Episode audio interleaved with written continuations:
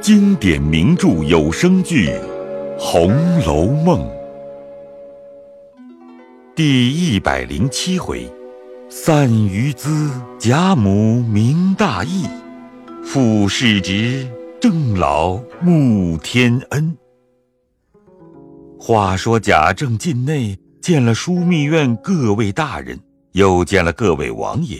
北京王道：“今日我们传你来，有遵旨问你的事。”贾政急忙跪下，众大人便问道：“你哥哥交通外官，恃强凌弱，纵而拒赌，强占良民妻女不遂，逼死的事儿，你都知道吗？”贾政回道：“犯官自从主恩钦点学政，日满后查看朕序，于上年冬底回家，又蒙唐派攻城，后又往江西监道。”提参回都，仍在工部行走，日夜不敢怠惰，一应家务，并未留心视察，实在糊涂，不能管教子侄，这就是辜负圣恩呐！一求主上重重治罪。北静王据说转奏。不多时，传出旨来，北静王便述道：“主上因御史参奏假设，交通外官恃强凌弱。据该御史指出，平安州互相往来，假设包揽辞送，严居假设。据供，平安州原系姻亲来往，并未干涉官事。该御史亦不能指实，唯有以示强索石呆子古扇一款是实的。”然系玩物，究非强索良民之物可比。虽石呆子自尽，亦系疯傻所致，与逼勒致死者有见。今从宽将假设发往台站效力赎罪。所参贾珍强占良民妻女为妾，不从逼死一款，提取督察院原案，看得尤二姐实系张华指腹为婚未娶之妻。因依贫苦，自愿退婚。尤二姐之母愿结贾珍之弟为妾，并非强占。在尤三姐自刎掩埋，并未报官一款，查尤三姐原系贾珍妻妹，本意为依则配，因被逼所定礼，众人扬言秽乱，以致羞愤自尽，并非贾珍逼勒致死，但身系世袭职员，枉之法纪。私埋人命，本应重治。念依纠属功臣后裔，不忍加罪，亦从宽革去世职，派往海疆效力赎罪。贾蓉年幼无干，省事。贾政实系在外任多年，居官尚属勤慎，免治医治家不正之罪。贾政听了，感激涕零，叩首不及。又叩求王爷代奏下臣。北静王道：“你该叩谢天恩，更有何奏？”贾政道：“犯官仰蒙圣恩，不加大罪，又蒙将家产几还，实在扪心惶愧。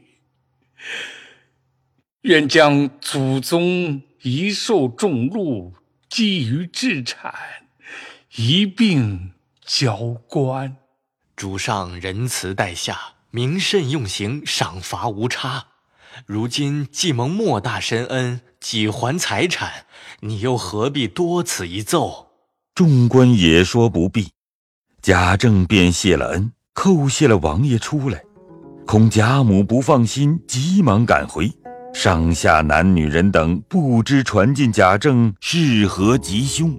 都在外头打听，一见贾政回家，都略略的放心，也不敢问。只见贾政忙忙的走到贾母跟前，将蒙圣恩宽免的事细细告诉了一遍。贾母虽则放心，只是两个世职革去，贾赦又往台站效力，贾珍又往海江，不免又悲伤起来。邢夫人尤氏听见那话，更哭起来。贾政便道。老太太放心，大哥虽则台战效力，也是为国家办事，不致受苦。只要办得妥当，就可复职。真儿正是年轻，很该出力。若不是这样，便是祖父的余德，亦不能久享了。说了些宽慰的话。贾母素来本不大喜欢贾赦，那边东府贾珍究竟隔了一层，只有邢夫人尤氏痛哭不已。邢夫人想着：唉，家产一空，丈夫年老远出，膝下虽有莲儿，又是素来顺他二叔的，如今是都靠着二叔。他两口子更是顺着那边去了，独我一人孤苦伶仃，怎么好？那尤氏本来独掌宁府的家计，除了贾珍，也算是唯他为尊，又与贾珍夫妇相合。如今范氏远出，家财超尽。依住荣府，虽则老太太疼爱，终是一人门下，又带了邪鸾配凤，荣儿夫妇又是不能兴家立业的人。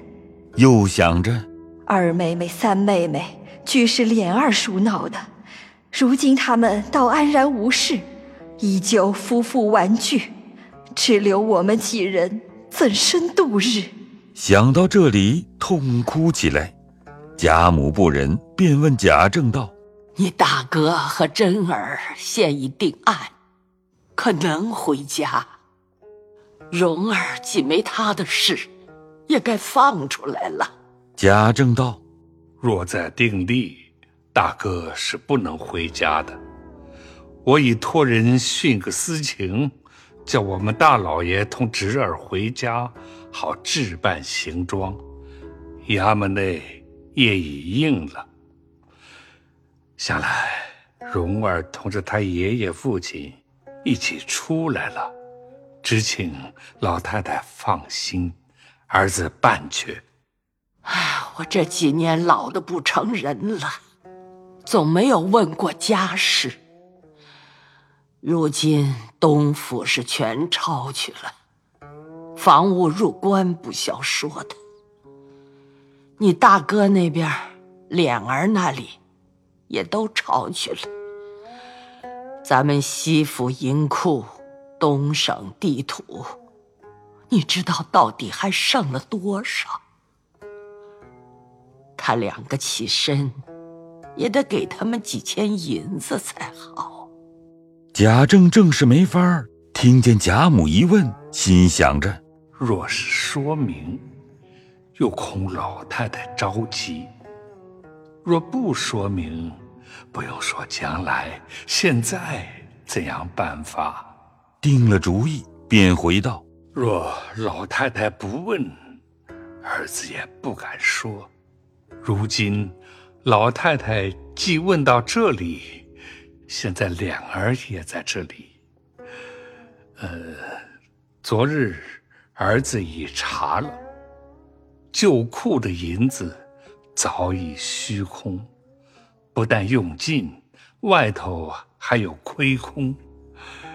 现今大哥这件事，若不花银托人，虽说主上宽恩，只怕他们爷儿两个也不大好。就是这箱银子尚无打算，东省的地亩。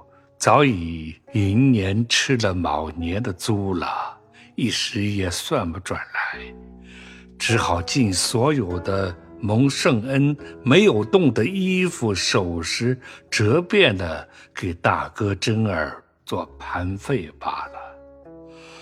过日的事，只可再打算。贾母听了，又急得眼泪直淌，说道：“怎么着？”咱们家到了这样田地了吗？我虽没有经过，我想起我家向日比这里还强十倍，也是摆了几年虚架子，没有出这样事，已经塌下来了，不消一二年就完了。据你说起来，咱们近一两年就不能支了。若是这两个侍奉不动，外头还有些挪移。如今无可指称，谁肯接济呀？想起亲戚来，用过我们的，如今都穷了；没有用过我们的，又不肯照应了。昨日儿子也没有细查，只看家下的人丁册子，别说上头的钱一无所出。那底下的人也养不起许多。贾母正在忧虑，只见贾赦、贾珍、贾蓉一起进来给贾母请安。贾母看这般光景，一只手拉着贾赦，一只手拉着贾珍，便大哭起来。他两人脸上羞惭，又见贾母哭泣，都跪在地下，哭着说道。儿孙们不长进，将祖上功勋丢了，又累老太太伤心，儿孙们是死无葬身之地的了。满屋中人看着光景，又一齐大哭起来。贾政只得劝解：“倒先要打算他两个的使用，大约在家。”只可住得一两日，迟则人家就不依了。老太太含悲忍泪的说道：“你两个，且各自同你们媳妇们说说话去吧。”又吩咐贾政道：“这件事是不能久待的。想来外面挪移，恐不中用。那时误了亲线。”怎么好？只好我替你们打算罢了。就是家中如此乱糟糟的，也不是常法。一面说着，便叫鸳鸯吩咐去了。这里贾赦等出来，又与贾政哭泣了一会儿，都不免将从前任性，过后恼悔，如今分离的话说了一会儿。各自同媳妇那边悲伤去了。贾赦年老，倒也抛得下，独有贾珍与尤氏怎忍分离？贾琏、贾蓉两个也只有拉着父亲啼哭。虽说是比君留简等，究竟生离死别，这也是世道如此，只得大家硬着心肠过去。